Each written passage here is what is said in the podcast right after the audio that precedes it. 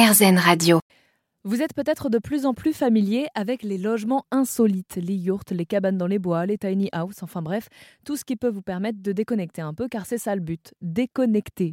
J'ai pu discuter du sujet avec Axel Zandfleet, qui est la cofondatrice du Bois de Rosoy dans l'Oise, un lieu labellisé Clé Verte depuis janvier dernier, un label qui met en avant le tourisme durable. Axel, vous, vous proposez divers logements insolites sur votre lieu. Est-ce que vous remarquez que ces logements sont effectivement de plus en plus plébiscités? Euh, oui, c'est vrai que c'est vraiment une tendance euh, émergente et qui est surtout après le confinement où vraiment les Français avaient besoin d'être en connexion avec la nature et de vivre des expériences vraiment différentes pour se dépayser, s'aérer. Du coup, c'est vraiment une, tendance qui, a, vraiment pris de l'essor. Et puis, c'est aussi de, de, voyager aussi de façon un peu plus éco-responsable, en voyageant pour être chez soi, d'être en connexion avec la nature, euh, voilà, se ressourcer. Comment vous les avez choisis, vos logements insolites, à vous? Alors, euh, on les a imaginés, nos hébergements insolites.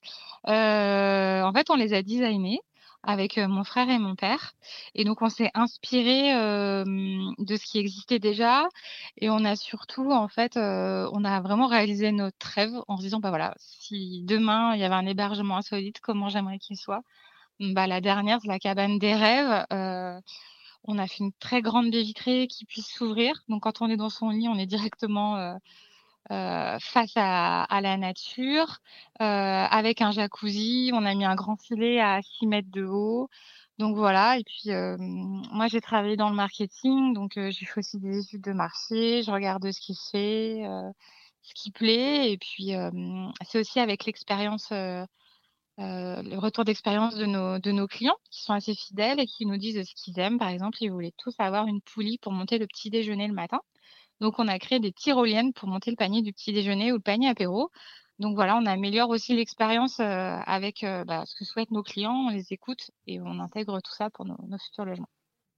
Est-ce que quand on gère un lieu qui propose des hébergements insolites, on arrive quand même à se faire euh, des petits plaisirs parfois en se disant bon ce soir tel logement n'est pas pris, j'y vais. Est-ce qu'on en profite? Alors ça m'est arrivé, mais pas souvent. euh, parce que contrairement à tous nos autres, moi j'ai du mal à déconnecter parce que c'est mon lieu de travail. Mais c'est vrai que c'est vraiment appréciable, euh, voilà, de temps en temps, de faire un petit plongeon dans la piscine, euh, de dormir aussi des fois quand je dois dormir sur place, puisque je coordonne bah, quand il y a des séminaires ou des événements. voilà, ou juste pour tester la cabane aussi, c'est sympathique de tester une cabane, voilà, avec mon mari et mes enfants juste en couple.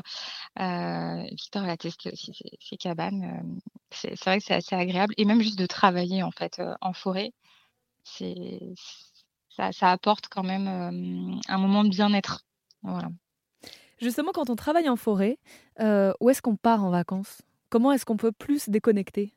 Moi, j'ai une vie assez urbaine aussi, puisque je suis aussi en télétravail et je travaille aussi en forêt. Mais en fait, on part en vacances comme tout le monde. on part soit sur le littoral, on part à la campagne ou à l'étranger. Voilà. Et quand vous faites des petits, des petits week-ends pour déconnecter, euh, est-ce que ça vous arrive d'aller dans d'autres logements insolites ou pas? Oui, alors moi j'adore les hébergements insolites, donc du coup je vais tester ailleurs euh, et j'ai toujours un regard euh, évidemment sur voilà la déformation professionnelle, hein, de se dire bah tiens qu'est-ce qu'ils ont fait Ah bah tiens ils ont ils ont fait ça, c'est pas mal, je vais peut-être faire ça moi aussi. ou voilà, je regarde, oui bien sûr, mais j'en profite évidemment. Merci beaucoup Axel Zandflit. Je rappelle que vous êtes la coordinatrice du Bois de Rosoy dans l'Oise, un lieu dans lequel vous proposez des logements insolites avec votre frère, mais aussi des jeux d'aventure dont on parle avec vous euh, sur rzn.fr.